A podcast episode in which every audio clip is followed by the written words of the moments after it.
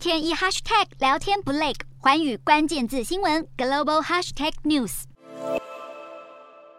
美国拉拢台日韩组成 Chip Four 晶片四方联盟，南韩究竟要不要加入？南韩外交部长朴正在十八号证实，南韩将会参与在九月初登场的晶片四方联盟筹备会议，试图在美中半导体竞争中取得平衡，但是否加入还没定案。不过，中国是南韩最大的贸易伙伴，美国则掌握重要设备等晶片制造的关键，美中都有南韩晶片商的大客户，得罪不得。南韩若想两边通吃，难度也宛如走钢索。就了解，南韩将会在筹备会议中主张，晶片四方联盟是资讯与技术交换性质，而非产业联盟，并且将开出条件，包括不对中国实施出口限制，以及四个成员国都尊重一中政策。分析师则认为，南韩加入美国发起的晶片联盟有利也有弊。好处是，南韩三星等企业将因为美国不再过度依赖台湾而从中获益；但坏处是，如果激怒中国，可能招致经济制裁。而且，这个联盟的长期目标是加强美国的制造能力